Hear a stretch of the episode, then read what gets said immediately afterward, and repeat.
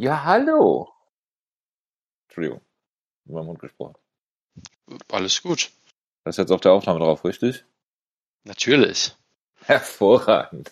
Außer ich würde mir jetzt die Mühe machen, das rauszueditieren. Natürlich das kannst du dir, das kannst du dir. Schlagkraft. Ausgabe 362. Wir schreiben Donnerstag, den 7. April, sind zusammengekommen in kleiner Runde. Der Wutke lässt sich entschuldigen, nachdem er sich die ganze Woche nicht geäußert hat und jetzt gesagt hat, er ist verplant. Das ist natürlich super, das äh, kümmert uns. Äh, es ist schade, aber das äh, hält uns nicht ab vom Tapen. Ich äh, bin Corona-negativ getestet worden gerade eben und äh, begrüße zu meiner Linken äh, den Jonas. Ja, servus. Ähm, ich glaube, Wutke macht gerade einen Cody Rhodes Marathon, von daher äh, kann er leider nicht. Das kann natürlich, kann natürlich sein. Ja, äh, überraschende Ausgabe äh, zu überraschendem Datum. Ich gehe ja davon aus, dass es äh, morgen online geht, äh, am Freitag. Ähm, ja, wir waren lange weg, Jonas. Äh, möchtest du, möchtest du irgendwas dazu sagen? Gibt es Gründe dafür? Mir fallen nämlich gerade keine ein, außer dass die Shows langweilig waren. Äh, Also ich habe jetzt einen Hund. Äh, Das das ist meine Ausrede, aber was ist deine Ausrede bitte? Ich habe seit fünfeinhalb. Jahren einen Hund, ja. Eben, eben, das zieht nicht mehr als Ausrede bei dir. Äh, gibt's uns eigentlich jetzt zehn Jahre? Ähm, gerade auf. Wann war die erste Ausgabe? Ist das nicht so? Ja, ja, die- das- Februar? das, das Jubiläum war, glaube ich, letzten August schon. Wir haben es damals schon verplant. Und dann ist Ach, alles ja, immer stimmt, am. 2011, ja. Ja, Äh, es ist- Entschuldigung, 11. Ja, das, das war wirklich sehr, sehr kölsch gerade. Ähm, genau, ich habe auch einen Kölner Kollegen, der es auch immer genauso ausspricht, was ich immer sehr schön finde. Zitat von meinem Kollegen Jonas, das würde dich freuen. Wir hatten unser, unser Jahreskickoff im Kölner Golfclub, der nennt sich Köln 11, also 11, 1-1, ja. Ähm, und dann kamen die Berliner Kollegen vom Bahnhof und der kölsche Kollege, äh, der das wirklich platteste Kölsch spricht, was man sich vorstellen kann, sagte nur, ihr müsst dem Uber-Fahrer Köln 11 sagen, sonst findet der das nicht. Sehr gut. Es, äh, da musste ich auch an dich denken, Jonas, äh, in dem Moment. Weil, klar, Uber das ist natürlich dein, ja. dein Ding. Uber gibt's auch in Leverkusen, ne? Hier an der Straße, am Ende der Straße steht immer ein Uber.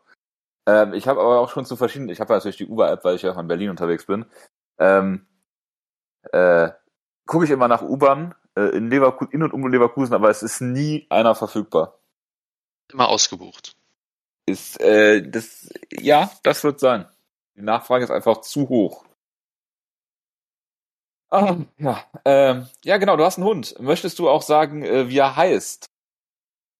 Das kann ich natürlich gerne machen. Also ich glaube, offiziell heißt er Karl, weil irgendwie der Züchter irgendwas mit K in seinen Pass eintragen wollte. Ähm, jetzt habe ich ihn, Ja. jetzt, habe ich ihn schon gedoxt hier. Äh, nein, Mhm. aber äh, inoffiziell heißt er Shibata. Äh, natürlich nach meinem äh, Lieblingswrestler benannt, wie sich das so gehört. Ich weiß nicht, wie ich damit durchgekommen bin, aber irgendwie hat's geklappt. Und natürlich auch nach einem einer äh, MMA-Legende. Ja.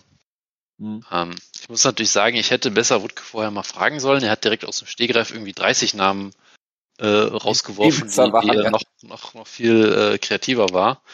waren. Ja. Mein, mein Favorit ist natürlich weiter Misar Wow, aber da bin ich leider selber nicht drauf gekommen. Das ist natürlich richtig. Ähm, es gab auch noch mehr Vorschläge. so Vitor Belfort, ja.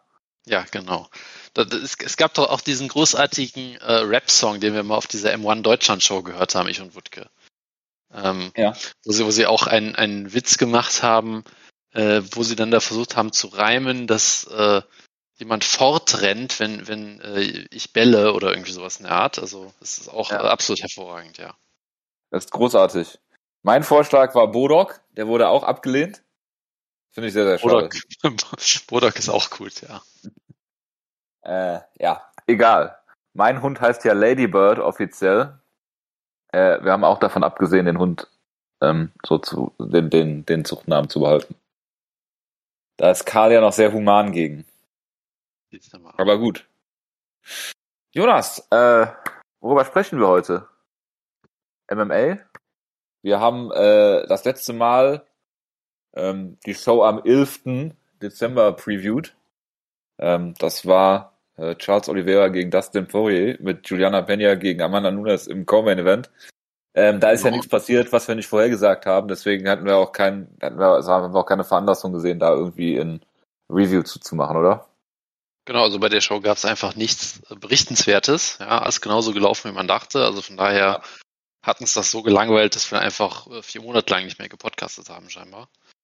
Genau, nee, und das, ich, weiß, das ich, ich, ich, ich weiß tatsächlich auch nicht mehr, warum wir da nie drüber geredet haben, aber äh, nun gut, manchmal äh, kommt es halt so, wie es kommt. so, so schreibt, das sind Geschichten, die das Leben schreibt. Und dass zwei deiner Favoritenkämpfer, Santiago Ponzinibbio und Pedro Munoz, verloren haben, ist ja jetzt auch nichts Neues, ne? Nichts, was soweit verwundert.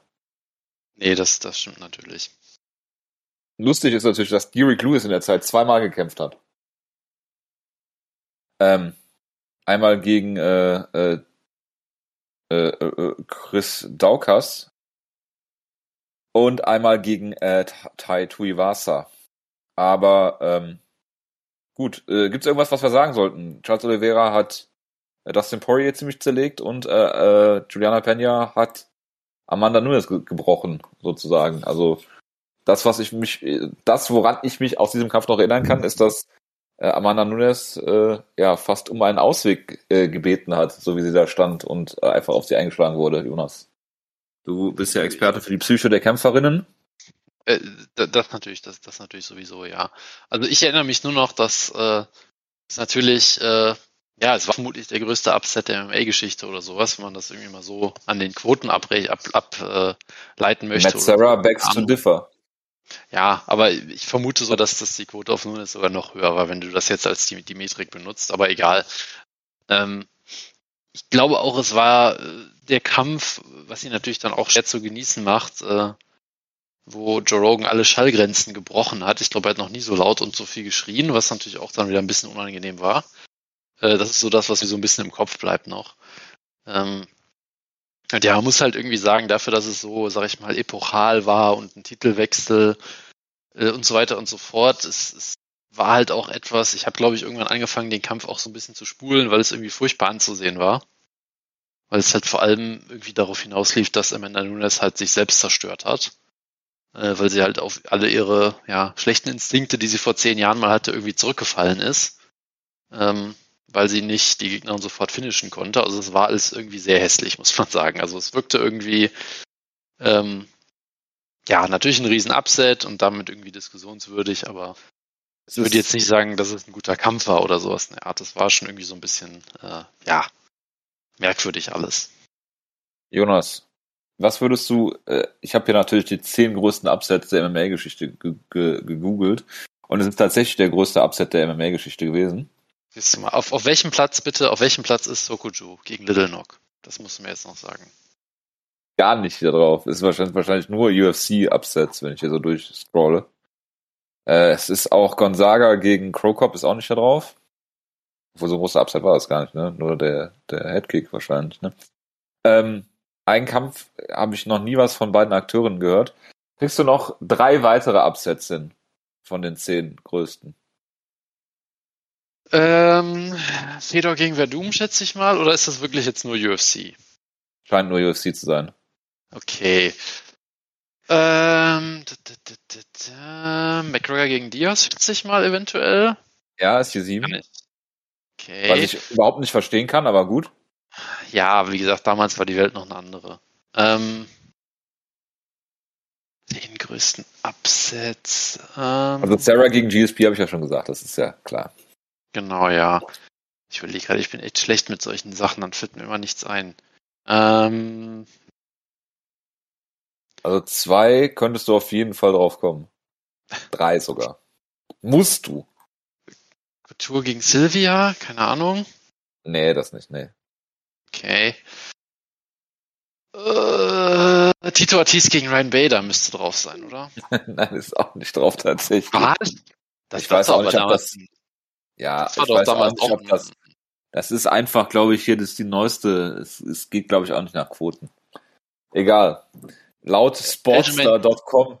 Was? Aljamain Sterling gegen Peter Jahn natürlich. Riesen-Upset, dass Peter Jahn ja. den Kampf aus der Hand gegeben hat. ja. ja, das hat äh, äh, Aljo ja dank angenommen. Ähm, Platz 10 ist ähm, Shayna Dobson gegen Maria Agapova, noch nie gehört, weder die eine noch die andere. Neun ist Joe Lawson gegen Jens Pulver. Stimmt, da war was, ja. Acht ist Sejudo gegen äh, äh, Sehudo gegen äh, Mighty Mouse 2.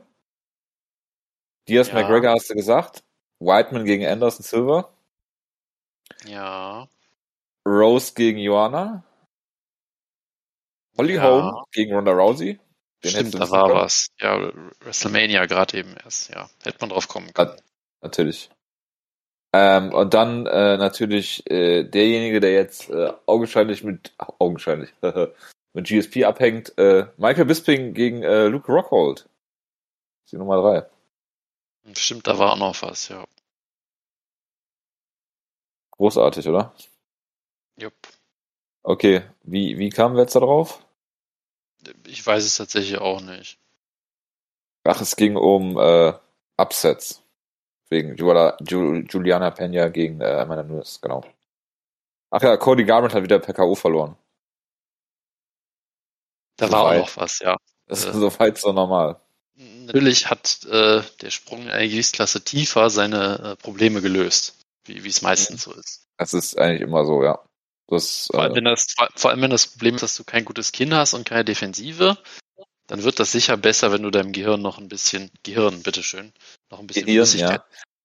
Apropos Gehirn, äh, Jonas, mein Chef hat heute zu mir gesagt, dass Wuppertal zum Ruhrgebiet gehört. Äh, es ist streitbar, würde ich sagen. Nein, die äh, einhellige Meinung ist, dass es absolut Bergisches ist und äh, weder Düsseldorf noch Wuppertal zum Ruhrgebiet gehören. Da würde ich mit dir, äh, äh, da, da würde ich mit dir d'accord gehen. Das Ruhrgebiet endet in, in Duisburg eigentlich, meiner Meinung nach. Duisburg, Essen, Mühlheim an der Ruhr, Dortmund, Bochum, Essen. Essen habe ich schon gesagt? Ja, ne? Gelsenkirchen. Äh, und das, der östliche Rand ist, glaube ich, äh, der ist Witten, Bochum, ne, Witten, genau, Witten, Bochum, Hagen. Das ist der östliche Rand. Aber gut. Äh, so viel dazu. Äh, nächste Show war Derek Lewis gegen Chris Daukas.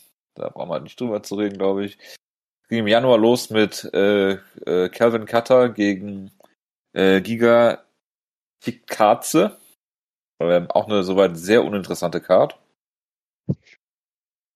Äh, dann hatten wir noch Francis Ngannou gegen Cyril Gain. Gagne oder wie auch immer. Garn, Garn, glaube ich. Auch ein, äh, ja, einer der, ein, ein sehr bizarrer Kampf, muss ich sagen. Ich weiß nicht, Hast du den gesehen? hast. Ich hab, nein, ich habe den nicht gesehen. Ich dachte, wenn das hab- nicht im K.O. endet, möchte ich das nicht sehen. Ich, ich habe es tatsächlich geguckt, aber ja, es war wirklich sehr bizarr, weil halt ähm, Ngannou den Kampf über sein äh, großartiges Ringen gewinnt. Also der. Ja, Das, das Ja. war schon, also es war halt irgendwie dadurch unterhaltsam und, und lustig, dass er da auf immer seine Takedowns rausholt, aber es war eigentlich schon ein ziemlich schlechter Kampf natürlich. Natürlich. Also ja. Und ja, ich glaube, Garn hat in der vierten, hat in der, in der fünften Runde oder in der vierten Runde oder irgendwas versucht, einen Ankle-Lock zu zeigen, nachdem er einen Takedown geholt hat selber. Und ich glaube, damit den Kampf dann letztendlich verloren. Ja, das, das war schon, das, das bleibt einem dann doch im, in Erinnerung. Ähm, ja, und ich meine, Ngannou hat dann ja irgendwie gesagt, dass beide Knie irgendwie kaputt sind und ich glaube, es war es der letzte Kampf aus seinem Vertrag. Er hat sich ja sehr mit Ja, da war irgendwie sowas. Ja, und äh, kokettiert jetzt damit ins Boxen zu gehen und, und Genau, Tyson Fury ich möchte eine, eine, eine Exhibition gegen ihn machen, aber Tyson Fury will ja auch zurücktreten und ich weiß es nicht. Alles, alles sehr komisch. Und Alexander Usyk kämpft, glaube ich, gerade in der Ukraine. Also alles irgendwie sehr turbulent. das ist richtig. Der Ah, kämpft ja. an, anderen, an anderen Fronten leider. Genau. Ähm, das, das ist äh, richtig. Obwohl, äh, ich will Francis Ngannou auch eigentlich gar nicht im Boxen sehen, ne? Aber das Äh, nö, aber äh, ich meine, man kann ihn natürlich bei allem äh, unterstützen und ihm viel Glück wünschen, äh, was dazu führen könnte, dass er mehr Geld verdient.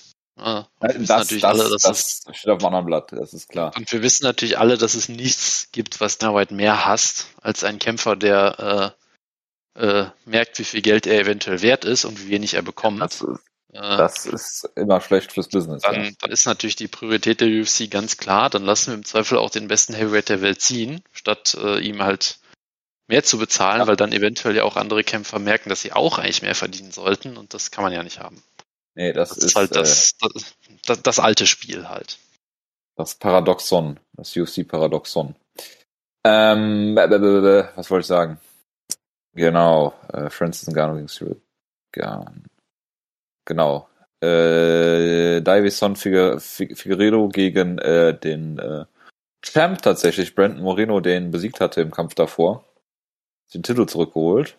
Ist auch völlig an mir vorbeigegangen. Ja, ich muss gerade überlegen. Ich, ich glaube, es war natürlich, ich meine, hey, es ist Flyweight, also ich glaube, es war ein sehr guter Ja. Kampf.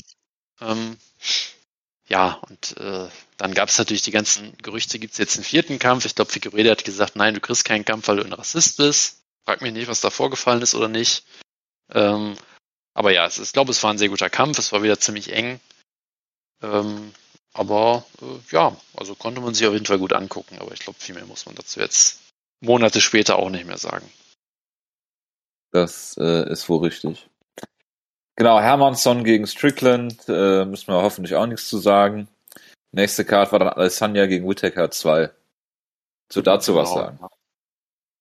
Ja, also man, man, man merkt ja halt schon, dass es, äh, dass es jetzt auch so eine, so eine Phase war, sage ich mal, ähm, wo es jetzt nicht so viel inspirierende Sachen gab. Das Äh, also ähm, meistens war es ja dann wirklich so eine, so eine One-Fight-Card oft. Äh, das heißt, dann äh, ist natürlich die Lust auch weg, Heavy. äh, sich das dann, sich das dann anzugucken. Und ja, es gibt natürlich immer noch die, die guten Kämpfe. Äh, aber auch hier, da ist dann halt Derek Lewis gegen Taito Iwasa der Co-Main Event, was ja auch unterhaltsam war. Ja, Derek Lewis wurde, je nachdem, wann fragt, ausgenockt oder hat einen Dive gemacht. Ich, ich weiß nicht, warum er das tun sollte. Ähm, Vor, der, ja, vor seiner halt- Heimcrowd, ja. Genau, er wurde halt mit einem Elbow getroffen, der auch natürlich, wie man gut sehen kann, sehr hart getroffen hat und hat dann so eine Art Flare-Flop gemacht. Äh, Und das kann da natürlich nicht mit rechten Dingen zugehen. Natürlich. ähm, das das äh, ist natürlich ganz klar. Ähm, nee, aber das war durchaus mal, eine Show, die man auch gut gucken konnte. Also da kann man durchaus eigentlich die ganze Maincard gut weggucken, sage ich mal. Ja, also mein Hype-Kämpfer natürlich Bobby Green hat äh, einen guten Sieg Natürlich. eingefahren. Äh, zu dem kommen wir gleich später auch noch. Äh, Renato Moicano hat einen schönen Sieg gefeiert über Alexander Hernandez, den ich auch mal kurz gehypt hatte. Ähm, Ich hast du gehypt. Derek Brunson hat, wurde leider von Jared Cannonier ausgenockt, ähm, der ja auch etwas, äh, ich glaube, etwas komische Ansichten hat. War das so ein QAnon-Guy? Ich weiß es nicht mehr genau. Die Chance ist sein, ja. Ich meine 50%. schon. Ähm, aber das war auch ein sehenswerter Kampf. Vermutlich ist damit Cannonier der nächste Contender im Middleweight, keine Ahnung. Ähm, genau, und dann hast du halt Adesanya gegen Whittaker, ähm, wo, ja, es war irgendwie so ein Kampf. Ich will jetzt nicht sagen, dass er auch Sparflamme war, aber äh, es lief halt über fünf Runden. Es war ein solider Kampf. Es war natürlich kein Fight of the Year Contender. Ähm, weil du hattest halt das Gefühl auch, beide waren relativ vorsichtig natürlich. Klar, bei Whittaker macht Sinn, weil er wurde brutal ausgenockt im ersten Kampf. Ähm, er hat ein paar Anpassungen gemacht. Ähm, und der Kampf war durchaus auch ziemlich eng. Also ich glaube, er hat dann irgendwie noch eine Runde, die vierte oder die fünfte oder irgendwas dann noch relativ, relativ klar gewonnen. Ich meine, er hat vielleicht einen Takedown geholt oder sowas. Äh, zitiere mich bitte nicht. Ähm, aber es war halt so ein Kampf, wo am Ende, wo am Ende halt Adesanya bei allen Scorecards, glaube ich, gewonnen hat. Ähm, es war trotzdem relativ eng und du hattest irgendwie bei beiden so das Gefühl, sie haben sich irgendwie so ein bisschen damit abgefunden. Ähm, und waren irgendwie zufrieden damit, wie es läuft. Also es war jetzt halt kein absolut prickelnder Kampf. Ähm, aber natürlich weiter. Ich meine, Adesanya hat jetzt eine weitere Titelverteidigung, äh, baut natürlich weiter an seinem, an seinem gesamten ja, Resümee, an seiner Legacy, die natürlich weiterhin jetzt, ja, es sieht natürlich weiterhin sehr beeindruckend aus, was er in seiner MMA-Karriere bisher macht. Ähm, von daher, äh, ja, alles gut. Ja, hervorragend. Ähm, genau, aber wo ich hier gerade Houston lese, unsere Hochzeitsreise dieses Jahr geht auch nach Houston unter anderem, Jonas. Ich wollte ja noch die genauen Flugkoordinaten sagen. Es geht äh, nach San, San Francisco für zwei Tage, dann nach Honolulu für zehn, dann nach Houston für zwei, drei Tage und dann nach Dallas für die restlichen paar Tage. Ich, ich hätte es wirklich extrem lustig gefunden, wenn du einfach nur sagst, unsere Hochzeitsreise, wir, wir verbringen zwei Wochen in Houston. Das hätte ich irgendwie sehr witzig. Ich bin, ich, ich, ich bin sicher, das ist sehr romantisch da. Fun Fact über Houston ist die flächenmäßig größte Stadt der USA. Wissen viele nicht. Äh, Zu Recht wissen das auch viele nicht. Okay. Aber ähm, ja, genau. Da sind die Flüge von Honolulu hin äh, relativ günstig, deswegen. Ja. Wie, wie viele Einwohner hat sie denn? Oder ist das einfach nur, weil die Fläche sehr groß ist und da wenig Leute wohnen? Oder wie muss man sich das Keine vorstellen? Ahnung, ob da viele Leute wohnen, aber es ist halt von der Fläche her die größte. Es ist, äh, lass mich kurz gucken. Ich ja sofort sagen, wie viele Leute da wohnen. Äh, blub, 2,3 Millionen. Okay, das ist dann doch relativ groß.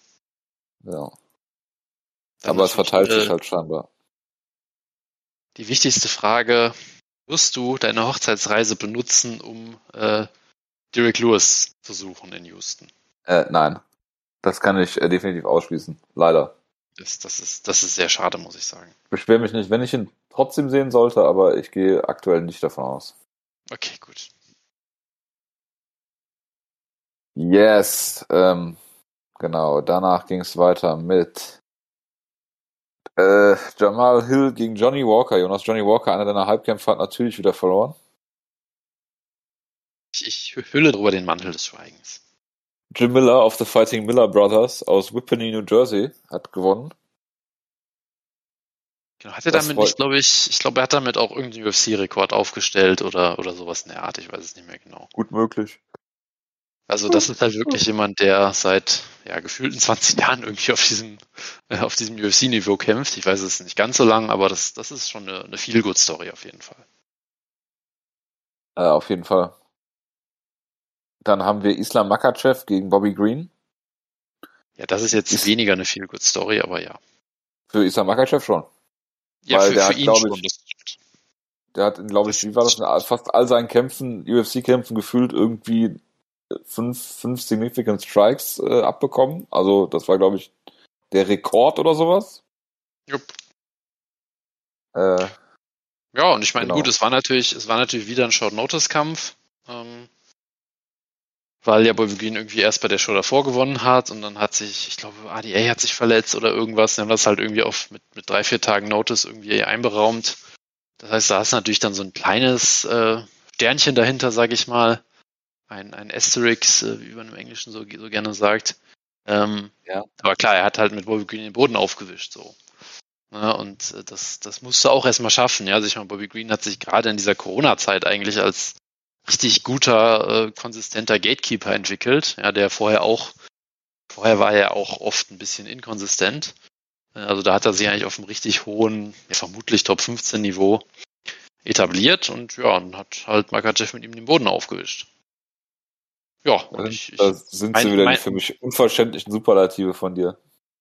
Meine mich auch zu erinnern, dass er in äh, bei dieser Show, die glaube ich irgendwo, war das in Las Vegas oder so, keine Ahnung, ähm, auf jeden Fall auch äh, als, als Hometown Hero irgendwie gefeiert wurde vom Publikum. Ja, also von daher, so. der, der Hype, der Hype ist natürlich durchaus da. Ja, ich meine, es ist, gibt da mittlerweile natürlich auch eine große Fanbase ähm, aus, aus dieser Region, sage ich mal, ja, die eine. Äh, die, die eine, äh, komme ich jetzt aus, aus Russland oder Dagestan oder was? Ähm, ah nee, also ich dachte von Bobby Green Fanbase. Nein, ich, ich meinte jetzt, ich, wie gesagt, Makachev hat ja die, die Hometown Hero Reaktion bekommen, was ich ja durchaus bemerkt habe. So, das meinst du, ja. ja. Ähm, aber klar, ich meine, da gibt's halt ein, ein äh, Habib-shaped Hole im Sport, was jetzt halt andere Leute versuchen zu füllen. Ja, ich meine, Makachev ist natürlich einer davon wird sicherlich auch bald um den Titel kämpfen. Äh, und der andere, äh, zu dem kommen wir später auch noch. Äh, von daher, ja, starke Leistung von ihm und äh, ja, sportlich alles einwandfrei. Über andere Sachen äh, müssen wir jetzt, glaube ich, nicht reden. Nein, das ist ja kein geopolitischer Podcast hier. Äh, UFC 272, Covington gegen Masvidal 2 ist genauso gelaufen wie der erste Kampf, also was zu beweisen war der Kampf danach, der war natürlich absolut äh, lustig dann noch. Oder auch nicht. Wo war der? In, in, einem, in einem Steakhouse oder irgendwas? Ja, irgendwie sowas, ich weiß es nicht genau. Aber äh, dann sind noch ähm, Videos von vor ein paar Jahren aufgetaucht, wo Masvidal sich damit brüstet, dass er den äh, berüchtigsten Sucker Punch in der ganzen Industry hat, was natürlich auch wieder Bände spricht, ne?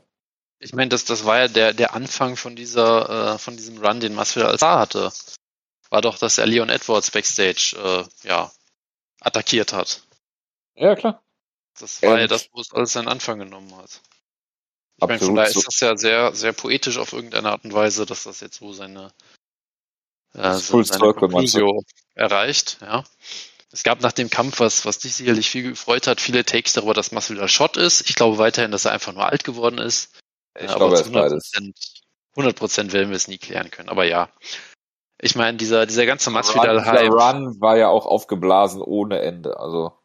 Ja, natürlich. Ich meine, ich meine, hey, ich bin auch jemand, der äh, früher vor fünf, sechs Jahren schon bei jedem Masvidal-Kampf irgendwie zehn Minuten drüber geredet hat, was er für ein toller Allrounder ist und wie lange er schon dabei ist und all solche Sachen. Also ich meine, das stimmt ja auch alles.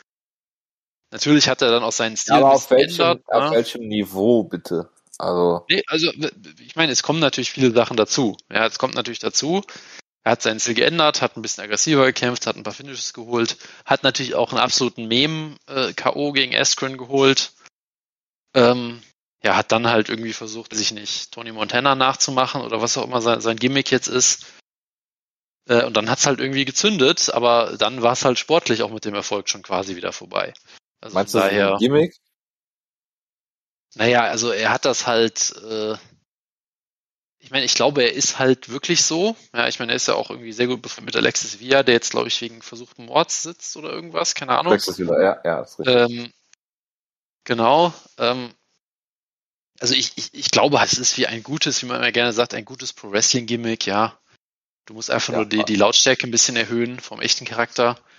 Und ich glaube, das hat er sich dann durchaus zu Herzen genommen. Er hat dann ja seine Catchphrases entwickelt und weiß ich nicht was und halt den, was war das, ne, Diaz-Kampf und dieser BMF-Titel und dieser ganze Quatsch, da, da war das Thema ja eigentlich schon wieder durch, sag ich mal. Für mich zumindest. Ja. Aber hey, man muss sagen, er ist ein absolut unsympathischer Kerl, nach allem, was man jetzt auch so gesehen hat, ja. Ähm, aber immerhin, er hat es geschafft, nach einer, na- nach einer, ich meine, er hatte halt eine lange Karriere, wo er ziemlich erfolgreich war, aber vielleicht nicht so erfolgreich, wie er hätte sein können und eher, sag ich mal, unauffällig für Casuals. Er hat es am Ende noch geschafft, einen großen Payout zu kriegen. Da kann man ihm ja nur für, für beglückwünschen. Ähm, aber ja, ich glaube, das, das kann es jetzt auch mal gewesen sein mit der ganzen Sache. Auf jeden Fall, es war auch großartig, dass sie ihn zweimal gegen Usman gebuckt haben. Ja, natürlich. Das hat er sie absolut verdient im ersten Kampf, muss man sagen, diese Rematch. Total. Total. Äh, genau. Dann äh, machen wir mal weiter. Genau, Dos Anjos gegen Moicano war der Co-Main-Event, da ist auch nichts mehr drauf. Ach ja, Bryce Mitchell war bei Fox News, das ist noch ganz interessant. Nicht. Ja, ein, ein MMA-Kämpfer mit politisch absurden Ansichten, das ist wirklich schockierend. Dann gab's äh, Magomed Ankalaev gegen äh, Thiago Santos, Jonas. Das ist natürlich wieder mal einer deiner Halbkämpfer. Der hier Ja, ich äh, meine, ich mein, Thiago Santos ist natürlich der ungekrönte Light Heavyweight Champion. Ja, er hat John Jones klar besiegt, das sage ich weiterhin. natürlich, ja. äh, ich meine, danach Dominic Reyes hat John Jones auch besiegt danach, aber da war er schon nicht mehr Champion, da war er Thiago Santos Champion. Ähm, nö, aber es ist halt schade. Ich also- meine, er hatte halt, äh, ich meine, er hatte halt diesen, diesen Run, dass er einfach ein mega unterhaltsamer Kämpfer war, der nie wirklich Elite war. Da hat er am Ende ja wirklich einen richtig guten Run gehabt. Da hat ja auch Jan Blachowitz ausgenockt. Hat dann auch sich den Title Shot verdient, hat den für viele Leute auch durchaus gewonnen gegen John Jones. Und dann sind ihm ja, glaube ich, im, im Kampf beide Knie explodiert. Er war irgendwie ewig weg, muss dann bei den Knien operiert werden, kam dann halt irgendwie mit 37, 38 oder irgendwas zurück nach langer Pause und dann war halt klar, der, er, er ist natürlich nicht mehr der gleiche. Ja, ja der- gut, er hat, ist, noch, er hat äh, noch seine Freundin geschwängert, die dann auch noch gekämpft hat, während sie schwanger war. Stimmt, da war auch noch was, ja. Also, ja Classic es ist MMA halt, Story. ja, es ist natürlich schade, dass ihm nach dem klaren Titelgewinn äh, dann irgendwie alles nicht mehr so richtig funktioniert, aber ja, es, äh, MMA ist halt äh, manchmal leider brutal, muss man sagen. Ja, absolut. Penny, was ist los? Was ist los? Ja, hallo. Ähm, ja, dann haben wir äh, die London Card. Tom Aspinall hat Alexander Volkov besiegt. Hast du das gesehen?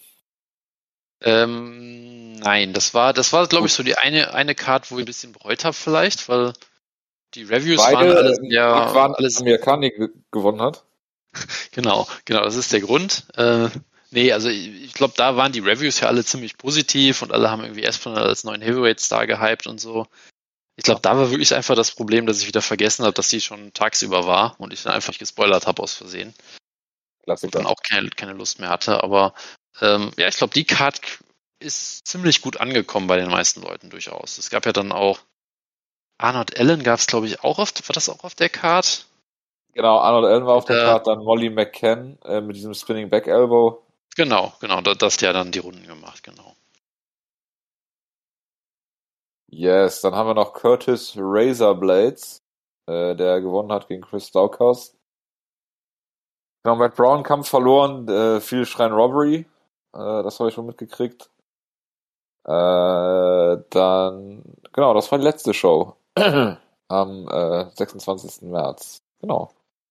Ja, Dann, also ich mein, Man, man merkt ja. ja auch schon der kurzen Rückschau. Ne? Es gab ja schon ein paar, paar Pay-per-Views, ein paar große Shows, die richtig gut, ähm, gut besetzt waren. Dann gab es natürlich auch sowas wie Covington gegen Masvidal, was halt vom Aufbau und vom Kampf her alles absolut furchtbar klingt. Und es gab halt viele Fight Nights, wo du sagst, ja, der Main Event ist vielleicht interessant, aber dafür stehe ich jetzt auch nicht auf oder dafür gehe ich jetzt vielleicht auch nicht unbedingt äh, out of my way, um den jetzt zu gucken, sag ich mal. Um mal wieder Absolut. ein paar Anglizismen hier reinzuwerfen. Dafür bist du bekannt. Ja. Yes, Jonas. Ähm, bevor wir dann zu UFC 273 kommen, äh, machen wir doch mal kurz Geburtstage. Ähm, Geburtstag heute hat zum Beispiel äh, seinen äh, 35. feiert Michael Venom Page, meine Damen und Herren. Traumhaft. Und hm? Traumhaft, habe ich gesagt. Das stimmt. Und ähm, auch äh, der neue Bellator Superstar AJ McKee Jr. Yes. Äh, 27. Naja. Ah, ja. Dann kommt er quasi gerade so in seine Prime, ist doch wunderbar. Absolut, äh, absolut. Äh, da uns natürlich auch viele Leute morgen erst hören und die Geburtstage hier gerade laden, äh, warum auch immer sie laden. Schade.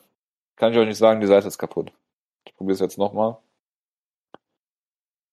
Ach ja, da ist es doch morgen haben Geburtstag. Äh, Apology ist meine Lieblings-MMA-Seite, ne? Ah, get your membership. Nee, lass mal. Bin gleich soweit, Jonas. Fables. Das scheint ein Spiel über Fabeln zu sein. Okay, ich weiß schon, es, es klingt wie was, was Wutke gut findet. Also Topology und äh, deren Werbe Partner, auf die man aus Versehen klickt. So, jetzt aber. Oder auch nicht. Gib mir noch einen Augenblick. Da haben wir es doch. Jonas. Dann, dann, mach bitte. Heute wird Bobby Ologun äh, oder Gun oder wie auch immer, äh, 55. Du, du, meinst morgen, oder? Morgen meine ich ja, Entschuldigung.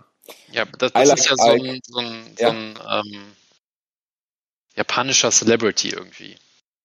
Ähm, ist das so? Der dann auch so ein paar Kämpfe hatte, zum Beispiel gegen Bob Sapp und Hongman Choi und solche Geschichten. Und Akebono natürlich.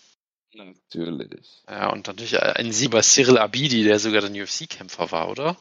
Ja, ja. Oder nee, warte mal, wechsle ich da gerade irgendwas? Wie nee, der war. Ich meine, hat man in der UFC gekämpft. Oder bei Egal. Price? Ähm, oder bei. Auf jeden Fall äh, ist er irgendwie so ein, so ein A1? Oder, oder glaube, er ist irgendwie so ein Comedian oder irgendwie sowas und, und hatte ihn. Äh, war das, war das Ryzen, die ihn gebuckt haben? Ähm, gegen, ähm, das möchte ich nur kurz nachgucken, weil es wirklich eine absolut typische äh, japanische MMA-Story war. Ähm, genau, Ryzen hat ihn gebuckt. Ähm, letztes Jahr auch schon gegen Tsuya Kitamura, was ein äh, Young Lion von New Japan Pro Wrestling war. Sein, sein Body, Bodybuilder, den alle sehr abgefeiert haben, der dann wohl seine Karriere beendet hat wegen Concussions oder ähnlichem. Und sie natürlich in einen MMA-Kampf äh, gesteckt ja, haben. Ähm, genau, und ich, ich glaube, die andere ähm, Story ist natürlich, dass kurz bevor dieser Kampf angekündigt wurde, ähm, dieser Bobby Ologun irgendwie in den News war, weil er seine Frau verprügelt hat oder sowas in der Art. Also von daher rundum, rundum großartige Ansetzung von Ryzen, kann man nur sagen. Absolut. Außerdem Geburtstag hat morgen Isaac Valley Flag, Ike. Dann äh, OSP natürlich. Natürlich, der, der Meister des Von Flu Jokes. Danny Boy Downs. Das ist äh, auch, das ist auch so ein richtiger Throwback. Ja. WEC, WEC Legende, ja, sage ich Legende, jetzt einfach ja. mal. Absolut. Ähm, der ja, glaube ich, auch immer so aussah, als wäre er 14 oder so, was immer sehr, sehr lustig war, ja. Man muss aber sagen, ja, er hat bei WC 53 Henderson gegen Pettis, war das, das war die letzte WC-Show ever, glaube ich, wo Pettis den Showtime-Kick äh, gezeigt hat und bekanntermaßen, hat, ja. be bekanntermaßen Benson Henderson ausgenockt hat, genau. ja, genau. Und, und, weißt du, was, bei, was es bei der Card auch gab? Ja, Danny Boy Downs hat da den Mongolian Wolf besiegt, ja. Wäre auch also ein guter Hundename gewesen, Jonas. Habe ich auch vorgeschlagen. Mongolian Wolf. Ja, wäre wär auch ein guter Name gewesen, das stimmt. Ja. Hat ja sogar UFC-Kämpfer, die kann ich mich überhaupt nicht mehr erinnern. Ja, siehst du mal. Jeremy Stevens, hervorragend. Und äh, Ramsey Nijim. Äh, ja, genau. Was haben wir sonst noch äh, an Geburtstagen? Taylor Lapilus, Double Impact, live gesehen. Äh, ich hätte sogar einen äh, Reporter neben mir sitzen, einen französischen Reporter. Äh, mit asiatischem Aussehen, Jonas, wenn du dich erinnerst. Ich erinnere mich. War das nicht da, äh, war das nicht, äh, Als er gegen Ulkai Sasaki gekämpft hat, glaube ich. Genau, und, und du dann, äh, wir dann irritiert waren, dass er Terlapilus angefeuert hat und nicht äh, Ulka Sasaki. Genau, ich habe gefragt, was er von Ulka Sasaki hält und dann hat er gesagt, er hat keine Ahnung. Deswegen Tyler Lapilus da. genau, stimmt. Stimmt, ja, das, das war schön. Das war großartig. Ähm, viel wichtiger Aber, ist, äh, ja, was? Ja, irgendwie ein bisschen dünn heute äh, Morgen, was die Geburtstage angeht, muss ich sagen. Nee, der wichtigste Kämpfer aller Zeiten und äh, beste aktive Boxer aktuell ist, äh, hat morgen auch Geburtstag. Herzlichen Glückwunsch vorträglich. Äh, Gennady Golovkin, Triple G. Ich merke ja, schon, Jonas. Ich, ich, ich, finde auch gut, dass direkt in der Liste über Gennady Golovkin natürlich etwas wichtiger äh, ja. irgendein Kämpfer steht, dessen Nickname Cable Guy ist. Achso, ich dachte, du meinst diesen deutschen Kämpfer, der äh, Lieutenant als äh, Spitznamen hat den du wahrscheinlich am liebsten gegen Nick Hein äh, bucken würdest. So, so ist es, so ist es. Yes! Kommen wir zum Tagesgeschehen, Jonas. Ähm, äh, UFC 273 in, aus Jacksonville, Florida. Yes. Auch, soll auch eine sehr schöne Stadt sein, habe ich mir sagen lassen. Ich habe da nur das Payment in Erinnerung, äh, den Applebee's und eine äh, sehr schöne Mall eigentlich. St. Johnstown oder so heißt die. Egal. Jonas, äh, Main Event ist ein Kampf wie für dich, wie auf den Leib geschneidert. Alexander Wolkanowski, der ehemalige Heavyweight Rugby-Spieler gegen äh, den Korean Zombie Chen Sang Jang. Ja, genau. Also es, ja, es ist, es ist wirklich eine schöne Ansetzung. Also, ähm, ich meine, Volkanowski hat sich mittlerweile, denke ich, etabliert als, als einer der besten Kämpfer, äh, die es aktuell gibt, auch gewichtsklassenübergreifend. Kann man, denke ich, durchaus so sagen. Ähm, gerade nach seinem äh, wunderbaren Kampf gegen Ortega zuletzt. Ähm, wo er ja, wie war das? Er wurde ein, zwei Mal fast ausgechoked, ist aber unglaublich ruhig geblieben, hat sonst Ortega, glaube ich, nach Strich und Faden eigentlich auseinandergenommen. Ähm, und ich glaube, einmal sogar fast gefinisht mit Ground and Pound. Also das war eine Dominanzleistung. Dann hat er natürlich die, die, ähm, die Kämpfe gegen Max Holloway auch, ähm, wo es ja zumindest eine gewisse Kontroverse beim zweiten Kampf glaub, war, war es, glaube ich, wo viele auch Holloway vorgesehen haben, nachdem er den ersten Kampf klar verloren hat. Aber auch da muss man sagen, auch Max Holloway ist einer der besten Kämpfer auf dem Planeten. Deshalb den zweimal zu besiegen. Also, bis man vielleicht denkt, dass der zweite Kampf vielleicht knapp war, äh, ist trotzdem eine Riesenleistung. Ähm, und davor halt auch Jose Aldo und Chad Mendes. Also ich meine, das, das ist ein, äh, ein Resümee, was sich absolut sehen lässt. Ähm, ja, und ich glaube, man muss bei Holloway, äh, Quatsch, bei, Quatsch, bei Holloway nicht, bei Volkanovski vor allem darum reden, wie intelligent er kämpft. Also ich meine, wir haben ja schon gesagt, er hat diesen Rugby-Background. Ähm, er ist in die UFC gekommen, würde ich sagen, primär als Ringer, der sehr gutes Ground Pound auch hatte. Ähm, aber mittlerweile ist er auch einer der, der intelligentesten Striker im ganzen Sport vielleicht sogar geworden. Ja, also ich meine, er hat Max Holloway im ersten Kampf auseinandergenommen, ziemlich im Stand. Äh, Im zweiten Kampf auch äh, ja, ein sehr enges Duell mit ihm gehabt. Er hat Jose Aldo im, im Stand neutralisiert. Ja, er hat, ähm, er hat davor auch Chad Mendes ausgenockt. Also er ist auch wirklich ein unglaublich äh, intelligenter Striker geworden. Ähm, und ich glaube, ja, viel, was ihn auch auszeichnet, es geht halt genau darum, dass er halt einfach sehr klug kämpft, sehr gute Gameplans hat, sehr gut darin ist, die Gegner zu neutralisieren und ihnen, sag ich mal, die Waffen wegzunehmen, die sie brauchen, um, um gegen ihn eine Chance zu haben. Ähm, das sind halt alles Sachen, die, die ihn auszeichnen, würde ich sagen, noch mehr als die, die physischen Eigenschaften, die er natürlich auch hat. Ja, um zum Beispiel sehr gute Cardio natürlich auch. Äh, natürlich ein, ein als äh, ehemaliger Rugby-Player natürlich ein hervorragender Athlet auch. Ähm, Genau, Körperbau wie Hustumar Palaris. Ja. Absolut, absolut, ja. Ähm, nee, also es ist, es ist ein wirklich herausragender Kämpfer. Ähm, und das ist für mich so ein bisschen ähm, die schwierige Sache, weil er ist, er ist, wie gesagt, ja, sehr gut. Ähm, aber er kämpft halt hier gegen den Green Zombie. Das heißt, ich will natürlich, dass der Green Zombie hier gewinnt. Ähm, und ich muss halt sagen, bei aller Liebe, ich tue mich schwer damit, äh, hier auf den Green Zombie zu tippen. Mhm. Das heißt, ich, ich, ich bereite mich quasi darauf vor, dass mein, dass mein Herz gebrochen wird hier. Ähm, nein, aber ich meine, ähm, Volkanowski ist hier natürlich auch vollkommen zu Recht äh, großer Favorit. Ja, auf, auf den Green Zombie kriegst du eine ja, Sechserquote ungefähr. Also schon, das wäre schon ein sehr großer Upset, was ich natürlich gut verstehen kann, ähm, weil Volkanowski einfach so gut ist und auch so, so ich konstant. Sagen, dass ein Number One Contender Kampf gegen Dan Ige äh, hier äh, reicht, um äh, Alexander Volkanowski in seine Schranken zu weisen. Naja, also es ist halt, ich meine, er hat halt klar gegen Brian Ortega verloren, wurde klar von Ortega outstriked, der wiederum klar von Volkanovski outstriked wurde. Äh, das ist natürlich dann, ist halt immer so eine Sache. Ne? Also ich, ich, ich glaube schon, dass man durchaus sagen kann, dass er sich den, den Title Shot verdient hat, wenn man, sage ich mal, auf sein Gesamtresümee guckt, der letzten Jahre auch, ja.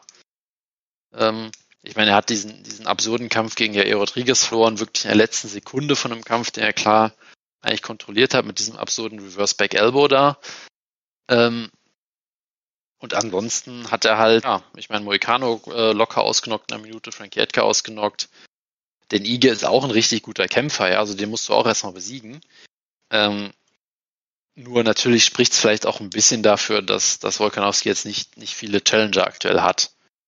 Ja, also muss man natürlich schon mal sagen, es ist jetzt natürlich keine riesige Siegeserie, die, die Green Zombie jetzt hier hat oder ähnliches.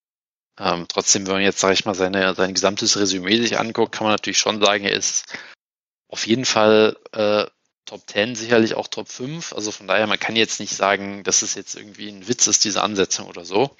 Was ist ein Witz, aber klar, er hat jetzt, aber klar, er hat natürlich jetzt kein, kein großes Momentum, sage ich mal jetzt. Ähm, und trotzdem ist sei mal gegönnt. Ähm, und natürlich ist der Green Zombie auch ein hervorragender Kämpfer, der auch gerade nach, äh, nach seiner wirklich langen Auszeit auch wirklich ein anderer Kämpfer geworden ist. Ja, also ich meine, man erinnert sich ja nochmal an seine, an seinen Kampf gegen Leonard Garcia und sowas. Er hatte ja wirklich diese Phase, wo er einfach ein, ein wilder Actionkämpfer war. Ja, Kill or be killed, sage ich mal, ja. Man denke an den, den Headkick von George Roop damals. Ähm, Genau, und er ist halt auch wirklich im Laufe der Zeit ja viel disziplinierter geworden. Ich meine, er hatte halt diese. Julius, würdest du sagen, dass es am Militär lag? Das, das lag sicherlich am, am koreanischen Militär, ja. Es lag vielleicht einfach daran, dass er quasi drei, dreieinhalb Jahre oder was auch immer Zwangspause hatte, ähm, wo er zwar seinen Militärdienst machen musste, aber ja auch äh, seine diversen Probleme. Ich glaube, er hatte ja primär auch äh, ziemliche Schulterprobleme äh, wo er sich da auch mal ähm, Aldo Kampf, glaube ich, ne? Genau, genau, wo er sich da dann aber auch mal erholen konnte vielleicht, ja. Und du merkst halt natürlich schon, er ist auch älter geworden. Ähm, dann hält man sich vielleicht auch nicht mehr für unverwundbar. Also er kämpft jetzt halt auch jemand, äh, wie jemand, der weiß, dass er nicht mehr unverwundbar ist, was man ja als 18-Jähriger vielleicht gerne mal denkt. Ähm, das heißt, er ist defensiv besser geworden. Er ist nicht mehr so wild. Er ist ein, ein wirklich sehr guter ähm, ja, Counter-Striker geworden. Ähm, und da ist er halt brandgefährlich. Also er, man sieht das ja, er, er, kann, er kann auch so jemanden wie Renato Moicano, der ein richtig, richtig guter Kämpfer ist, ein richtig guter Striker auch, hat er halt mal eben trocken Minute ausgenockt. Ja, also da ist er immer noch einer der, der gefährlichsten Kämpfer, einer der gefährlichsten Puncher auch in der Gewichtsklasse. Ähm, und da kann er natürlich durchaus äh, jeden auch kalt erwischen. Ja, also ich meine, ich glaube, Holloway hat ja auch damals ähm, Volkanovski gedroppt, glaube ich, in der ersten Runde von deren Rematch. Ne? Hat ihn auch so ein bisschen kalt erwischt. Ähm, vielleicht sogar Chad Mendes auch, ich weiß es gar nicht mehr so genau. Also ich meine, es ist natürlich möglich, ja, dass, äh, dass Volkanovski vielleicht einen Fehler macht und äh, Green Zombie ihn eiskalt auskontert und ausnockt oder sowas. Ja, das, das kann alles sein. Äh, es ist natürlich nicht der, der wahrscheinlichere Kampfausgang. Der wahrscheinlichere Kampfausgang ist, dass ähm, Volkanovski ihn hier per Decision besiegt äh, und einfach mit, mit seinen Low Kicks, mit seinen Fans und so weiter, da Korean Zombie die, die Möglichkeiten nimmt, äh, eben diese Konter zu landen und ihn dann halt outstriked über fünf Runden, vielleicht auch mal zu Boden nimmt. Das ist sicherlich die wahrscheinlichere, der wahrscheinlichere Ausgang. Trotzdem als, als ja großer Korean Zombie-Fan und als jemand, der ihn bei irgendwelchen koreanischen MMA-Shows gestalkt hat, äh, muss ich natürlich hier hoffen, dass, äh, dass er es schafft äh, und hier den Titel sich holt. Ähm, deshalb die Hoffnung stirbt zuletzt, aber natürlich, wenn man jetzt einen, einen smarten Pick macht als, äh, als Analyst oder als Fan oder was immer, dann, dann muss man hier auf Volkanovski. Ja. Das heißt natürlich, Green Zombie knockt ihn aus in einer Minute. Let's go. Ja. Ich verstehe nicht, warum äh, Korean Zombie äh, den, den Title Shot bekommen hat, ähm, weil äh, er ist nicht gerankt äh, in den Klima Pesania Rankings, die am 3. April rausgekommen sind. Äh, sie, sie, sie laufen wirklich immer noch weiter. Ja, selbstverständlich. Ich kann dir gerne mal den äh, Link hier in den Gruppenchat posten. Äh, wir haben Volkanowski auf der 1, dann äh, LJ McKee, Giga Shitkaze, wir haben Patricio Pitbull, Lance Palmer. Das sind äh, großartige Namen. Bryce Mitchell, Nummer 8. Äh, ja. Äh, Klingt alles äh, sehr plausibel, würde ich sagen. Ja. Äh, am besten finde ich immer noch äh, Pound for Pound. Da ist zum Beispiel Ray Cooper, äh, Nummer 7. Bester Kämpfer, Pound for Pound, Ray Cooper von PFL. Wir haben ja, Vicente Luque. Nicht? Wir haben Vicente Luque knapp vor John Jones, ja. Mhm, mh. Nathan Schulte auf der 16 vor Peter Jan. Das ist. Und auf der 20 Renier de Ridder. Das sind großartige Sachen. Großartig. Also ich muss sagen, ich, ich bin, ich, ich, du hast mich umgestimmt. Ja, also eigentlich äh, hat natürlich Klima Bessana recht. Ja. Nein, ich glaube, du hast das schon gut zusammengefasst. Ich sehe halt hier irgendwie kaum eine Chance, äh, wie äh, äh, Korean Zombie hier den Kampf gewinnen soll. Klar ist er ein äh, super Striker, äh, hat sich echt äh, gemacht im Laufe der Jahre, aber es gibt halt irgendwie im Moment so gar nichts, was einen äh, Glauben schenken lassen kann, dass Volkanowski überhaupt in der, der Lage ist, besiegt zu werden. Klar, Holloway-Kampf war, war eng, ähm, er ist ein wunderbarer Striker, ihm fehlt vielleicht diese One-Punch-Knockout-Power, die hat er jetzt nicht unbedingt, aber es kommt halt auch irgendwie nie jemand gefährlich an ihn ran oder bringt ihn an, an den Rand einer Niederlage, jetzt mal bis auf Holloway, ne? der natürlich auch ohne Frage einer der besten Kämpfer aller Zeiten ist. Ähm, von daher also, bis jemand äh, ähm, Volkanowski hier besiegt oder an den, an den Rand einer Niederlage bringt, der nicht Max Holloway ist, dann äh, kann man halt auch in Kämpfen, die nicht gegen Max Holloway sind, irgendwie erstmal nicht gegen ihn tippen. Zumal Korean Zombie, du hast es gesagt, der ist verletzungsanfällig, hat keinen, keinen Rhythmus so richtig. Und gerade gegen Volkanowski musst du ja von der ersten Minute an natürlich wach sein, weil sonst, wenn er einmal, einmal in seinen Rhythmus findet und da, da dann äh, dem Kampf seinen Stempel aufdrückt, dann kriegst du es halt kaum noch gedreht, weil er natürlich auch sehr durch seine, sehr von seiner Physik lebt. Ne? Das muss man, muss man wissen, das muss man dazu sagen. Und äh, ja, so viel Dazu, Jonas, möchtest du noch was hinzufügen? Sonst würde ich weitermachen mit dem nächsten Kampf. Nö, die, die einzige Sache, die man halt schon sieht, wenn man sich die offiziellen UFC-Rankings anguckt, die natürlich mit den Klima Pesana-Rankings nicht mithalten können, äh, ist aber schon, dass die Division ja aktuell auch so ein bisschen im Umbruch ist. Also ich meine, du hast ähm, Holloway als Nummer 1 Contender, aber da ist halt die Frage, kriegt er diesen Trilogiekampf jemals so? weil da ist natürlich jetzt auch das öffentliche Interesse jetzt nicht riesig dran. Äh, du hast Brian Ortega auf der 2, den Volkanovski auch schon besiegt hat. Äh, du hast ja Jair Rodriguez. Ich weiß gar nicht, was mit dem aktuell los ist, ob er jetzt aktuell Kämpfe überhaupt angesetzt hat, aber der ist ja auch irgendwie so ein bisschen, schwebt da irgendwie so ein bisschen, äh, genau. Dann hast du halt den Green Zombie schon auf Nummer 4. Und dann hast du aber halt auch solche Leute wie äh, Calvin Cater, der hat ja jetzt, glaube ich, vor kurzem erst gegen Holloway verloren, wenn ich das richtig in Erinnerung habe. Und dann hast du halt Arnold Allen auf der 6 schon, ja, und Giga Chikadze auf, auf 8 und sowas. Bryce Mitchell, Fox News Contributor auf der 9. Also die Division ist halt schon im Umbruch aktuell, muss man sagen. Ja, also von daher, ähm, wenn man sich das mal anguckt, dann ähm, ist halt schon irgendwie klar, warum Green Zombie diesen Title Shot kriegt, weil es ist halt echt. Mangels Alternativen. Genau, es sind halt echt nicht viele Alternativen da, was ja auch dann okay ist. Von daher, ähm, Genau. Aber das, yes. das nur zum, zum Abschluss des Ganzen hier. Jonas, ich habe ganz einfache MMA-Math für dich. Bitte. Ähm, Eldro, jetzt mal abgesehen vom ersten Kampf gegen Peter Jan, hat Corey Sandhagen innerhalb von einer Minute besiegt. Äh, Corey Sandhagen gegen Peter Jan endet in einer Decision für Peter Jan. Aljamain Sterling wird den Kampf hier klar gewinnen. Man muss ja auch noch dazu, äh, man muss natürlich auch noch dazu sagen, Aljamain Sterling hat schon einen Sieg über Peter Jan, was ja eh schon beweist, dass er der bessere Kämpfer ist. Ja, ja selbst äh, abgesehen davon. Ja. Also, also von daher verstehe ich wirklich gar nicht, warum es diese Ansetzung überhaupt gibt. Das ist ja total pointless, ja, eine, eine Pflichtverteidigung für Aljamain Sterling kann man es nennen. Ja, das ähm, ist nur, weil Peter Jan so ein Paper-Belt erzählt. Deswegen ist das. Das, das ist richtig, ja. Ähm, ja, willst du mal zu dem Kampf anfangen, oder? Absolut. Ähm, das ist einer der wenigen Kämpfe, an die ich mich noch einigermaßen erinnern kann aus dem letzten Jahr. Ähm, ja, äh, Aljo ist im ersten Kampf rausgekommen wie die sprichwörtliche Dampflok.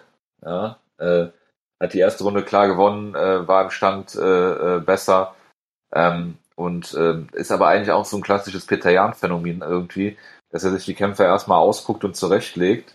Hat dann die zweite, dritte Runde klar gewonnen und hat dann im Prinzip den Kampf aus der Hand gegeben indem er ihn äh, mit einem hochgradig illegalen, brutalen Knie ausgenockt hat. Er hat zu mehrere Sachen. Ähm, der erste Punkt ist natürlich, äh, daran erkennt man, dass MMA eben kein Wrestling ist, weil bei DQ wechselt der Gürtel. Äh, das gibt's im Wrestling nicht, ne, Jonas. Äh, wem erzähle ich das? Ähm, Jojo, ich, möchte, ich möchte dich mit einer Aussage konfrontieren. Bitte. Diese Aussage ist, to be the champ, you gotta beat the champ. Ja, absolut. Hat, hat Aljamain Sterling den Champ besiegt? Ja, natürlich. Okay, gut. Dann mach bitte weiter. Also, ohne jeden Zweifel natürlich. äh, also mit vielen Zweifeln natürlich, aber trotzdem ohne jeden Zweifel. Ähm, das, also erstmal, um sämtliche aufkommende Diskussionen darüber im Keim zu ersticken. Äh, Aljo kann nicht weiterkämpfen nach so einem Knie. Guckt euch das bitte gerne nochmal in der Slow-Mo an. Das trifft wirklich brutal und gerade wenn du nicht damit rechnest, äh, sind die Folgen davon schwer und ich meine, Eljo hat jetzt nicht, sicherlich nicht nur aufgrund dieses illegalen Knies irgendwie äh, Nacken- und Rücken-OP gehabt danach und und und. Und äh, er hat sicherlich nicht äh, äh, dramatisch übertrieben oder was auch immer. Ähm, Finde ich völligen Schwachsinn. Und auch, äh, klar weiß er darum, dass er nach Punkten vielleicht zurückliegt, aber ähm, am Ende des Tages äh, ist Peter Jan hier selber schuld. So. Ja, und ich meine, um das vielleicht nochmal abschließend zu sagen, ne, selbst wenn, selbst wenn, nehmen wir jetzt einfach mal diese, diese hypothetische Szenario, was ihm gerne unterstellt wird. Selbst wenn er jetzt nicht so schlimm getroffen worden wäre und hätte weiterkämpfen können nach dem illegalen Strike und selbst wenn er gewusst hätte, dass er den Kampf nach Punkt verlieren wird oder vielleicht sogar gefinisht wird und dann gesagt hätte, ich kann nicht mehr, selbst dann wäre es vollkommen okay weil Peter Jan halt so vollkommen offensichtlich äh, die Regeln gebrochen hat und dann muss er halt mit den Konsequenzen ja. leben. Ja, und das kann man halt jedem ankreiden, aber äh, beziehungsweise das kann man eigentlich nur Peter Jan ankreiden, nicht Aljamain Sterling, ne? Also, ähm, und das ist auch kein No-Contest, weil es halt brutal absichtlich war, ne? Also da kann man über vieles reden, aber nicht, nicht darüber. Ähm, ja. Genau. Es gab dann ja, es gab dann ja noch alle möglichen Erklärungsversuche, dass angeblich sein Corner ihm gesagt hätte, es wäre okay, das, zu, zu, das nie zu zeigen hier, aber dann hat halt ein Corner, was die Regeln nicht kennt, das macht es nicht besser. Also von also daher. Egal ja. so, ne? Das ist halt genauso wie als wenn ich Hickson Gracie bin und sage, ich habe gegen Ron Trap nicht verloren, weil ich die Regeln nicht kannte. Ähm, ja, genau. Äh, wie dem auch sei. Ähm, ich sehe hier, also erstmal Aljamain Sterling auf auch äh, trotz äh, seiner komischen Einstellung zu Corona und der, dessen äh, Politik und so weiter, ähm, ist einer einer absoluten Lieblingskämpfer. Ähm, freue mich natürlich auf die Corner. Ne? Das heißt, ich hoffe nicht, dass der Kampf in der ersten Runde äh, gefinisht wird, äh, egal von wem. Ähm, und äh, ja, ähm, ich habe einen ganz interessanten Take äh, äh, gelesen auf Twitter und ich glaube, äh, da renne ich mit dir auch offene Tore ein. Peter Jan guckt sich ja erstmal in der ersten Runde so äh, den, äh, äh, den anderen Kämpfer an und den Kampfstil und wie er sich bewegt und äh, nimmt ihn so ein bisschen auseinander und schlägt dann zu sozusagen. Ähm, das bräuchte er ja theoretisch im zweiten Aljamain Sterling Kampf nicht mehr, weil er sich den ja schon angeguckt hat im ersten. Jetzt ist natürlich an, an Sarah Longo, äh, ähm, oder Whiteman Longo ist er, glaube ich, äh, daran gelegen, ähm, hier irgendwie sich einen anderen Gameplan zu überlegen und halt nicht diesen ähm, dieses Rauskommen wie die sprichwörtliche Dampflok und äh, Vollgas geben und dann äh, ziemlich augenscheinlich und offensichtlich Gerst zu sein ab der zweiten Runde. So. Ähm, könntest du dir vorstellen, dass Peter Jan hier besser agiert, dadurch, dass er schneller in den Kampf kommt?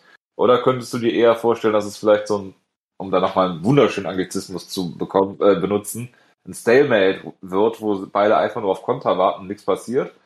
Oder, Jonas, und das ist jetzt das, das Allerschlimmste und Allerwichtigste eigentlich, du hast gerade gesagt, you gotta beat the, beat, uh, beat the champ to be the champ, ja? Ähm, wir haben ja mit zwei Champions zu tun. Wer gewinnt dann? Dann. Oh, so, so viele Fragen auf einmal, ich bin ganz überwältigt. Ähm, ja. ja, jetzt lass mich kurz überlegen, ich habe viel alles vergessen, was du gesagt hast. Ähm, erste Frage war, könntest du dir vorstellen, dass Peter Jan hier äh, schneller in den Kampf startet, weil er Aljamain Sterling schon einmal gesehen hat? Ähm, ja, kann ich mir durchaus vorstellen, ja. Also ich meine, äh, ich, ich glaube, bei ihm ist es äh, teilweise auch durchaus, ähm, ja, dass er halt auch dieses unerschütterliche Selbstvertrauen hat, dass er auch sagt, hey, ähm, ich, ich lasse auch mal die erste Runde äh, vielleicht an den anderen gehen. Äh, ich eh weiß, dass ich nochmal, dass ich den Kampf am Ende gewinne. Also ich weiß gar nicht, ob es für ihn unbedingt immer nur ist, dass er dass er abwartet, den Gegner kennenzulernen, aber sondern dass er vielleicht auch einfach sagt, hey, ich, ich kann mir alle Zeit lassen der Welt, so. Keine Ahnung. Äh, aber klar, er kennt jetzt Sterling schon ganz gut. Könnte ich mir durchaus vorstellen, dass er ein bisschen aggressiver geht. Ähm, die, die andere Seite ist halt für mich, ich sag noch ein bisschen interessanter, nämlich was macht, ähm, was macht Eljo? Ähm, weil du hast ja gesagt, er kam raus wie die Dampflok. Ähm, und da ist halt wirklich die Frage, wie soll er den Kampf angehen? Weil auf der einen Seite glaube ich, das war gar nicht mal so eine schlechte Idee, weil generell äh, du musst Peter Jan schon unter Druck setzen, sage ich mal, wenn du wenn du ihn besiegen willst. Das das glaube ich schon. Also du kannst nicht mit ihm äh, Kickbox, äh, sag ich mal, Sparring-Duell haben oder so. Ja, da ist Eljo auch nicht gut genug, einfach im Stand. Ähm, von daher im Prinzip macht das ja schon Sinn, was er da gemacht hat. Ja, also ich glaube, Eljo hat glaube, er hat auch eine der Runden gewonnen. Ja, ich meine, es war dann, der Kampf ist sehr, dra sehr dramatisch gekippt in, in Jans Richtung. Und er war vermutlich auch auf dem Weg dahin, ihn zu finishen oder klar zu besiegen, be bevor er halt den Kampf äh, selber aus der Hand gegeben hat. Ähm, aber ich glaube halt schon, dass, dass äh, Eljo es sich auch nicht leisten kann, zu sagen, ich mache jetzt keinen Druck und lass ihn mal machen oder so. Also ich glaube, das ist halt keine Option. Das, das Problem war halt, ähm, ich weiß halt nicht, ob Eljo das schafft, äh, sag ich mal, äh, intelligent Druck zu machen. Ja, weil was er halt gemacht hat, ist er halt einfach äh, alles äh, mit aller Macht versucht, äh, äh, Jan umzurennen, sag ich mal. Ähm, hat ihn damit auch durchaus äh, natürlich unter Druck gesetzt. Ja, Jan musste da sicherlich härter arbeiten als in vielen anderen Kämpfen. Ähm, Problem ist halt, dass Sterling da halt selber so viel Energie verbraucht hat damit, dass er sich damit selber viel mehr zermürbt hat, als er es mit Peter Jan gemacht hat. Äh, und das ist natürlich auch vielleicht so ein bisschen so ein Grundproblem mit Sterling. Ähm, er ist sehr talentiert, ja, er ist ein wunderbar gefährlicher Grappler. Er hat auch diesen äh, ja, Körperraum mit seiner unglaublich langen Reach, dass er auch im Stand durchaus Leuten gefährlich werden kann. Aber er ist halt jetzt kein technisch guter Striker unbedingt. Ja, das heißt, äh, er kommt da halt viel mit seiner Reichweite, mit seiner, mit seiner äh, Athletik auch und natürlich auch mit der Gefahr des Takedowns im Hintergrund. Aber er ist jetzt kein technisch toller Striker. Ähm, und vor allem, er kämpft halt im Stand immer sehr, sehr ineffizient. Also er, er macht halt riesige Bewegungen, ja, er macht dann irgendwelche Spin-Kicks und holt unglaublich weit aus mit seinen Schlägen und so weiter und so fort. Also diese ganze äh, ja, grundlegende Mechanik, sage ich mal, hinter seinem Striking ist halt sehr ineffizient. Ähm, und da kommt er halt gegen viele Leute mit durch. Äh, aber gegen Peter Jan kommst du damit halt nicht durch. Ja, und Peter Jan ist auch äh, defensiv ein extrem guter Ringer, sogar ja auch offensiv. Ich meine, er hat ja auch, ich weiß nicht, wie oft er, er äh, Eljo in dem Kampf äh, mit irgendwelchen Footsweeps von den Beinen geholt hat, aber es war bestimmt ein halbes Dutzend Mal oder so. Ähm, von daher, ich glaube, die generelle Strategie ist schon richtig. Ja, du musst Peter Jan unter Druck setzen, du musst ihn am Käfig stellen, du musst auch vielleicht auch versuchen, ihn zu Boden zu nehmen und so weiter ich glaube halt nur nicht, dass Eljo das in einer Art und Weise machen kann, äh, dass er auf der einen Seite sich nicht äh, äh, für irgendwelche äh, Konter äh, offen äh, stehen lässt. Ich glaube, ich glaube, Jan hat ihn ja, meine ich, auch gedroppt im ersten Kampf dann irgendwann mit einem Konter. Äh, und dass er gleichzeitig äh, sich nicht selber komplett zermürbt und müde macht so. Das war ja so ein bisschen die Dynamik vom ersten Kampf. Und ich weiß halt nicht, ob sich daran wirklich was geändert hat. Ja, weil ich meine, Aljamain Sterling hat ja vom Striking her immer so ein bisschen an Phil Davis erinnert irgendwie. Wo du sagst, okay, technisch ist das alles irgendwie ein bisschen komisch. Er, er schafft es halt, so, so he makes it work, ja. Er schafft es halt damit, erfolgreicher zu sein, als er es vielleicht sein sollte, rein vom technischen her. Aber vieles davon kommt eben auch durch die Gefahr vom Takedown. Ähm, deshalb, ich glaube jetzt nicht, dass du aus Eljo einen, sag ich mal, technisch perfekten, disziplinierten Boxer machen kannst. Und selbst wenn du es machen könntest, würdest du dann wieder einige Sachen wegnehmen, die ihn gefährlich machen. Also ich glaube, das ist halt schon so ein generelles Problem. Äh, und damit kann er gegen viele Leute auch durchkommen.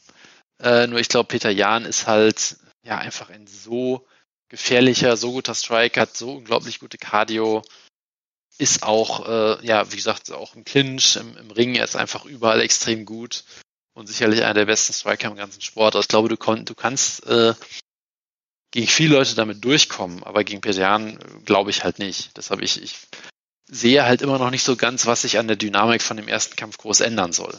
Das ist immer noch so, so mein Standpunkt, ja. Und ich meine, Peter Jan sah in dem Sandhagen-Kampf auch extrem gut aus. Äh, und von Alger hat man halt doch lange nichts mehr gehört. Äh, von daher, ich, ich glaube, es bleibt so bei der allgemeinen Dynamik. Natürlich wird der Kampf irgendwie ein bisschen anders laufen. Ähm, aber letzten Endes, ich sehe schon Peter Jan als schon, schon, schon noch als klaren Favoriten hier. Ähm, und ja, ich bin ehrlich gesagt einfach nur froh, wenn es vorbei ist, so oder so, weil dieser ganze Build-up, alles. Keine Ahnung, aber ich Man bin einfach froh. Vor, Eljo verliert durch illegales Knie. Sagen wir es mal so, ich bin einfach froh, wenn dieser Kampf stattfindet und hoffentlich ein normales Ende hat. Ja.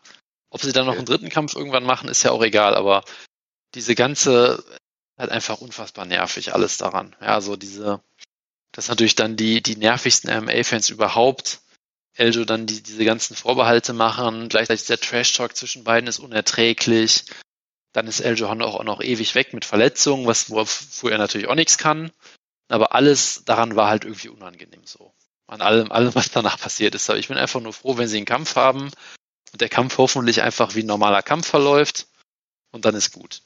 Und ja, ich, ich, ich sehe da halt Peter Jan schon als klaren Favoriten. Aber schauen wir mal. Perfekt. Gut. Äh, Gilbert Burns hat äh, und Kamsat äh, Shimaev haben sich schon getroffen in der Sauna oder auf dem Weg zur Sauna oder weg von der Sauna heute, habe ich gesehen. Freut mich. Hast du das auch gesehen? Was sagst du dazu, äh, dass Shimaev und äh, Darren Till jetzt äh, Bros sind? ja, die, die passen auf jeden Fall gut zusammen, würde ich sagen. Ähm, nee, keine Ahnung. Also, ähm, ich, ich bin auf jeden Fall sportlich sehr gespannt auf den Kampf, ja, weil, weil äh, was das angeht, ist ja Shimaev wirklich ein absolutes Phänomen. Ähm, ich meine, er hat jetzt waren drei UFC-Kämpfe gehabt, kann das sein? Ähm, hat alle Leute komplett auseinandergenommen. Ja. Ähm, auch, auch solide Leute, natürlich jetzt noch keine Top-Contender Top oder irgendwen besiegt, aber ich meine, äh, der Lich zum Beispiel ist ein richtig solider Gatekeeper und hat ihn halt einfach wie einen kompletten Amateur aussehen lassen. So. Ja, gut, ja, aber hat, ich meine, wenn du. Ja, sorry. Ja, ich, ich meine, klar, Leach hat in dem Kampf auch blöd gekämpft und so. Er hat sofort einfach einen wilden Finger gezeigt, er muss ihn nur runterducken und holt den Takedown.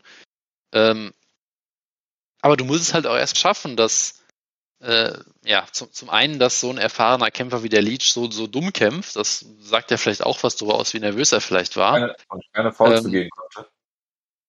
Und, und zweitens halt auch, äh, wenn der Gegner einen Fehler macht und du den sofort ausnutzt und den Kampf sofort finisht, dann sagt das halt auch was über dich aus. Das ist halt so ein bisschen das Ding. Ne? Also klar, letztendlich, du weißt eigentlich noch nicht so viel von Chimaev. Er hat bisher einfach alle ohne große Gegenwehr auseinandergenommen. Ähm, das heißt, du weißt natürlich nicht, was passiert, wenn da jetzt mal ein Gegner kommt, dem wirklich Paroli bieten kann, ja. Vielleicht ist er ja so ein klassischer äh, Frontrunner, der super aussieht, wenn alles läuft, wie er will, und wenn er Gegenwind kriegt, bringt, bricht er komplett zusammen. Kann natürlich alles sein, wir haben es noch nie gesehen. Ähm, die Frage ist halt, gehst du jetzt einfach mal davon aus oder denkst du dir erstmal, okay, bisher sieht er halt unfassbar gut aus, deshalb gehe ich erstmal davon aus, dass es so weitergehen wird. Das ist halt so ein bisschen die Frage hier. Ne? Natürlich ja, kannst du überlegen, kannst du überlegen, ob der Hype übertrieben ist oder, oder was auch immer, ja. Er ist auf jeden Fall nervig. Ähm, ja. Und ähm, ja, jetzt hat er halt hier, aber ich meine, du siehst natürlich schon die Anlagen, ne? Du hast halt schon gesehen, er hat Knockout-Power. Ich meine, klar, äh, hier Gerald Mearshart ist kein besonders guter Striker, aber trotzdem in 20 Sekunden ausnocken musst du halt erstmal machen, ne? Und du siehst halt, dass er gigantisch groß ist für die Gewichtsklasse, dass er sehr, sehr stark ist, dass er sehr schnell ist, wunderbares Ringen hat. Ähm, und halt dann auch so ein bisschen, äh, ja, wenn, wenn er dich halt zu Boden nimmt, dann finisht er dich halt so bisher. Na, natürlich hat er da jetzt noch niemanden von dem Kaliber von einem Gilbert Burns gekämpft, der ja auch, ich glaube, er ist BJJ World Champion mal gewesen oder sowas, ne? Kann, Auf jeden ja, Fall ja. auch, auch, äh, hochdekorierter Grappler und so. Natürlich hat er noch niemand von, von dem Niveau gekämpft. Ähm, aber ich meine, ja, du, du, dann musst du halt mal, musst halt mal gucken, wie es läuft. Aber ich meine, Chimaev war bisher jetzt so dominant, dass ich erstmal nicht glaube, dass er jetzt komplett auseinanderfällt oder dass der Hype sich irgendwie in, in Luft auslöst oder sonst irgendwas. Okay, der Hype wird sich in Luft auflösen. Ähm, du hast es, äh, und, ihr, äh, ihr habt es hier zuerst und, gehört. Und Jonas hat ich, gesagt, der Hype wird sich in Luft auflösen. Und ich, ich würde halt auch weiterhin eigentlich so ein bisschen sagen, ich glaube, es ist eigentlich kein ziemlich gutes Matchup für ihn, so stilistisch gesehen. Ähm, weil ich meine, Gilbert Burns ist ähm, ist auf jeden Fall sehr gut, ja, ohne Frage. Ähm, aber ich würde halt trotzdem sagen, er ist jetzt kein Weltklasse-Striker oder sowas in der Art. Ja, er kann auf jeden Fall gefährlich sein. Ich meine, man vergisst schnell, er hat auch ähm, Kamau Usman angeklingelt in deren Titelkampf. Ähm, aber ist jetzt nicht der gefährlichste Striker, den man sich vorstellen kann. Er ist ein sehr, sehr guter Grappler. Ähm, aber da würde ich jetzt zumindest Chimaev, was das Ringen angeht, auf jeden Fall vorne sehen. Äh, und ob jetzt Burns ihn jetzt vom Rücken submittet oder sowas, weiß ich halt auch nicht. also würde ich erstmal, ja, gut, klar, aber ich würde jetzt erstmal davon ausgehen, wenn man jetzt so das ganz, äh, ganz, ganz grobes Bild äh, malt, würde ich erstmal davon ausgehen, dass Chimaev erstmal bestimmen kann, ob der Kampf im Stand oder am Boden oder im Clinch stattfindet. Das, das ganz das gut zu sagen. Fall. Das auf jeden Fall. Ähm, und klar, da hast du Chimaev jetzt auch noch nicht lange gesehen, ne? Burns ist jetzt auch kein, kein toller Striker, aber auf jeden Fall ein erfahrenerer Striker über, über seine Karriere her gesehen. Ähm, was halt auch dazu kommt, Burns ist eigentlich eher ein kleiner Welterweight, glaube ich. Ja, also man vergisst das ja gerne. Ähm, er, er, hat mal gegen den Hooker verloren, der jetzt mittlerweile Featherweight ist. Ähm, und Chimaev ist, glaube ich, eher so ein halber Middleweight in der Art. Also ich, ich glaube, auch physisch wird er da ein bisschen die, die, die Nase vorn haben. Ähm, von daher, ja, ich finde es schwierig, weil du weißt halt eigentlich über Chimaev noch zu wenig, ja. Und natürlich äh, bauen er und sein Management und seine, seine Teammates und so weiter natürlich auch absichtlich diesen, diesen Hype auf. Ja, dann gibt es natürlich immer diese Stories, ja, er hat hier Heavyweights äh, im, im, im Sparring besiegt und er hat dies und das. Und natürlich gibt es da diesen Hype, der irgendwo sicherlich auch übertrieben ist. Ähm, aber ist halt ein Hype, der jetzt auch nicht aus dem Nix entsteht, ne? weil er hat natürlich im, im Käfig bisher auch äh, alles gemacht, um diesen Hype zu bestätigen. Ja, in jetzt, okay, es sind jetzt vier UFC-Kämpfe schon gewesen. Ähm, von daher, äh, ja, er hat bisher alles gemacht, was man von ihm erwarten kann im Käfig. Äh, von daher würde ich jetzt erstmal auch auf Chimaev tippen. Ähm, genau, und über die geopolitischen, über, über die geopolitischen Implikationen reden wir sicherlich gleich noch. Ja, auf gar keinen Fall reden wir darüber. Ähm, also, Chimaev wird ja, wird ja von dieser ganzen UFC-Maschinerie unglaublich gepusht. Und ich weiß halt nicht einmal, ob, der, ob dieser Sprung zu Gilbert Burns vom, äh, vom, vom, vom äh, Kaliber der Gegner halt zu groß ist jetzt schon. Ähm, Gilbert Burns ist sicherlich nicht so gut, wie er vielleicht gemacht wird, ist solide, ähm, hat auch gegen Usman ähm, äh, gekämpft, sicher, auch mangels Alternativen hier. Aber ich sag mal, ähm, seine letzten Siege sind Wonderman, Woodley, Damian Meyer, Gunnar Nelson. So, ähm, das sind jetzt auch keine, keine Showcase-Siege sozusagen, gerade in so einer starken Gewichtsklasse, wie es zumindest historisch mal war. Wie es im Moment aussieht, kann ich, kann ich gar nicht sagen. Ne? Ähm, ich weiß jetzt halt nicht, ob Burns so gut ist, wie er aktuell dasteht in den Rankings. So. Ich weiß aber halt auch nicht, ob er nicht trotzdem noch viel zu gut ist für, für Shimaev.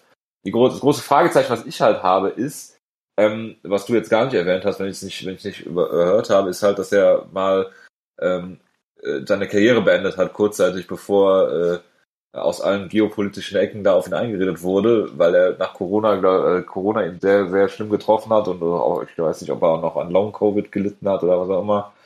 Ähm, und ich glaube halt, ähm, ich, klar weiß ich es nicht, aber ich glaube, je länger der Kampf geht, desto eher spielt das halt irgendwie in Gilbert Burns ähm, Richtung. Einmal wegen diesem großen Fragezeichen und weil er halt noch nie einen Kampf hatte, der länger als eine Minute 15 in der zweiten Runde ging. Ne? Ähm, und äh, von daher glaube ich, dass äh, äh, Shimaev natürlich den Kampf da halten kann, wo er ihn gerne hätte. Nichtsdestotrotz weiß ich nicht, ob er, wenn er ihn zu Boden nimmt und es dann unangenehm fühlen wird, weil, weil Burns vielleicht vom Rücken, und das werden die natürlich trainieren, immer wieder mit, ähm, äh, mit, mit Submissions da, da versucht, ihn, ihn äh, aus der Reserve zu locken oder ihm das zu gefährlich ist, kann es für mich auch so sein, dass er ihn vielleicht drei Runden lang an den Käfig presst oder sowas. Also das ist für mich alles vorstellbar. Ähm, und da habe ich einfach zu viele Fragezeichen, was Shimaev angeht.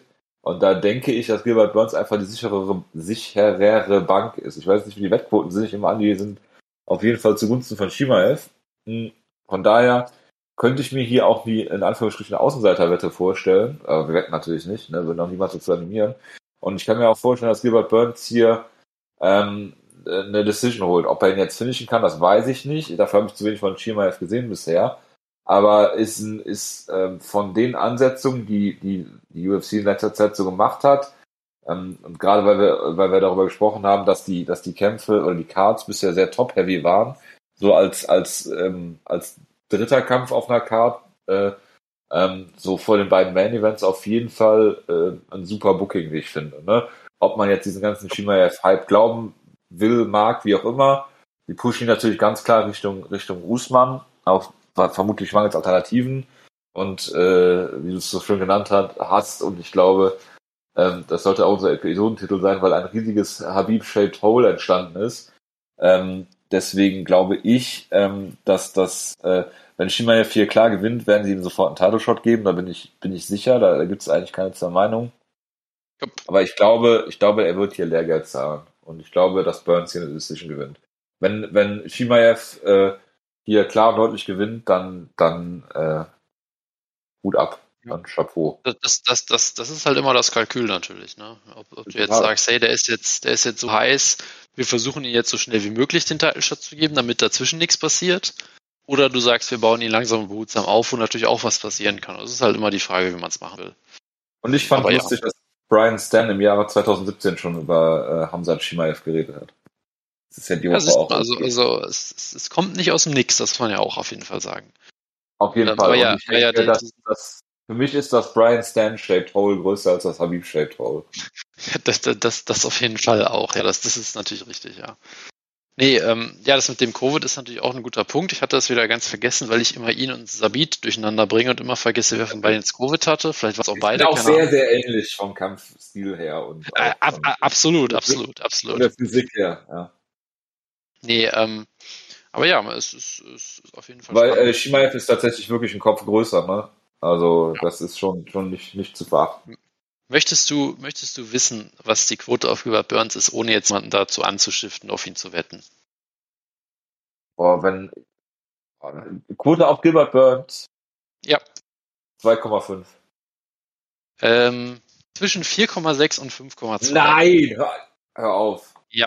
Da, ja, also ich glaube, ich, also das ist, das ist zu krass. Also das ist wirklich zu krass.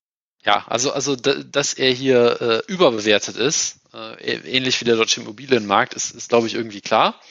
Ja, also das, das ist schon, schon, schon das eine. Dreht sich. Das dreht sich, ich sag's dir. Das, das, das ist schon eine kleine, kleine Chimaev-Blase hier. Ähm, äh, aber äh, natürlich kommt das auch nicht aus dem Nix. Also ja, für die Quote ist es auf jeden Fall zu heikel, sage ich mal.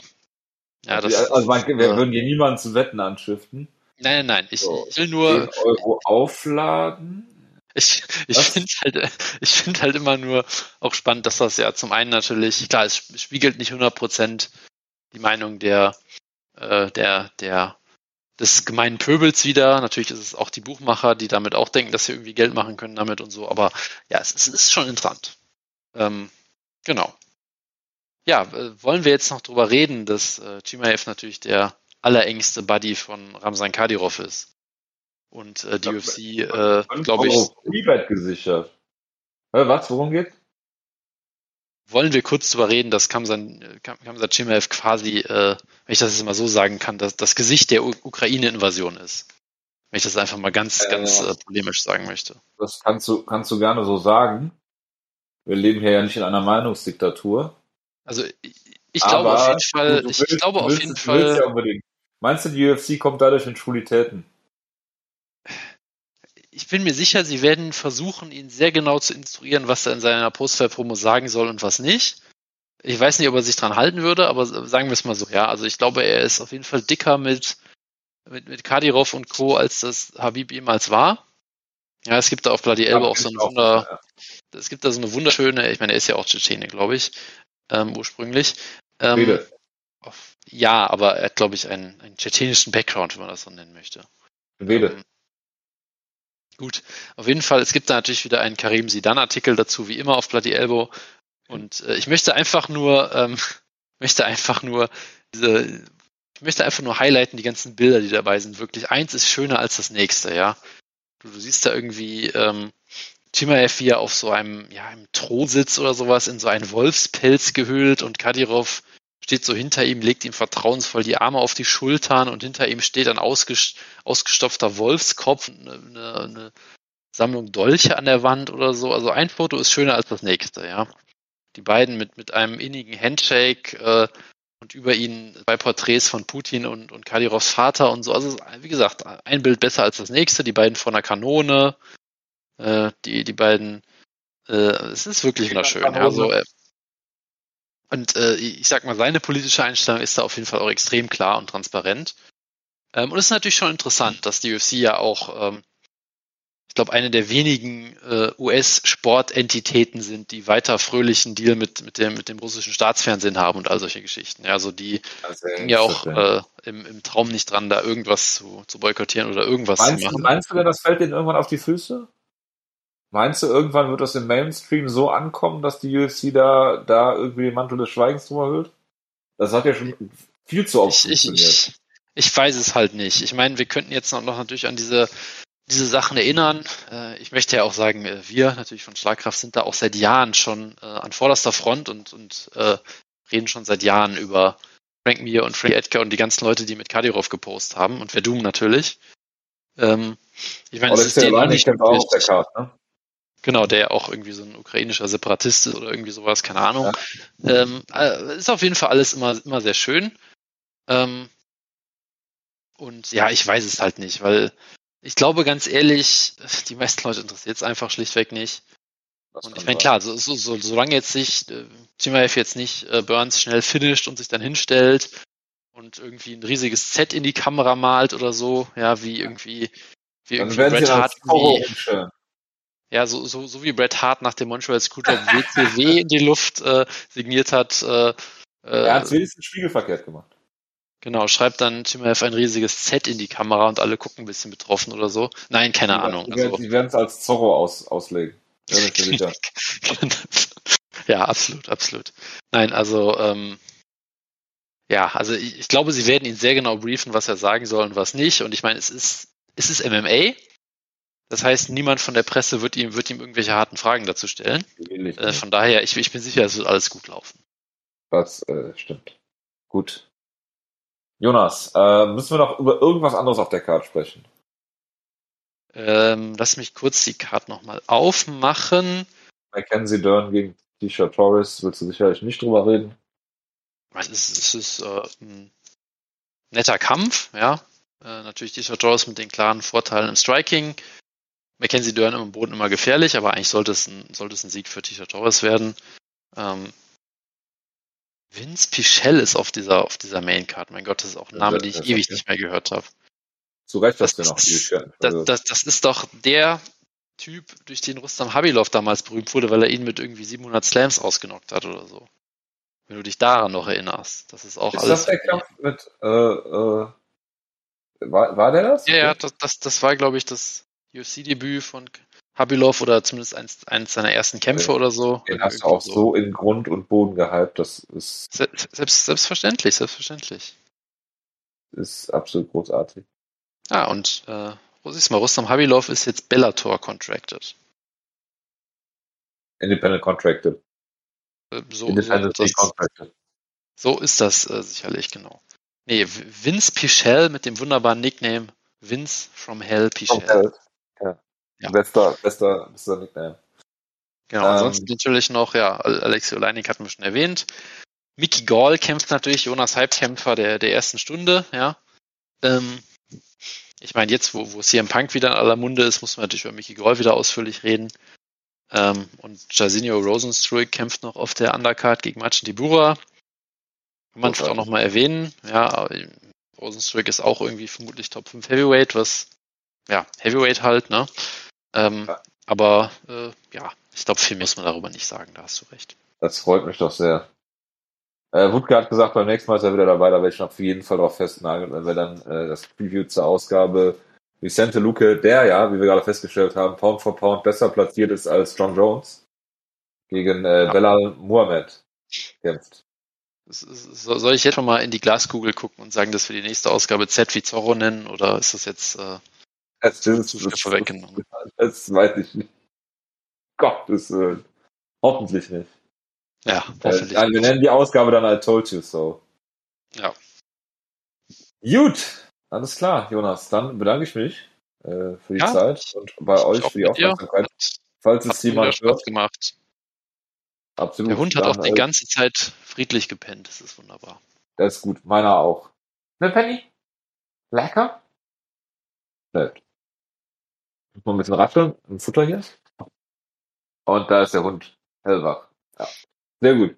Alles klar. Dann, ähm, schöne, schön, schönes Wochenende kann man ja schon wünschen. Äh, die Ausgabe kommt ja morgen erst online, nehme ich mal an. Und äh, genau, wir hören uns dann äh, beim nächsten Mal wieder. Äh, bis dahin, äh, macht's gut. Ciao, ciao.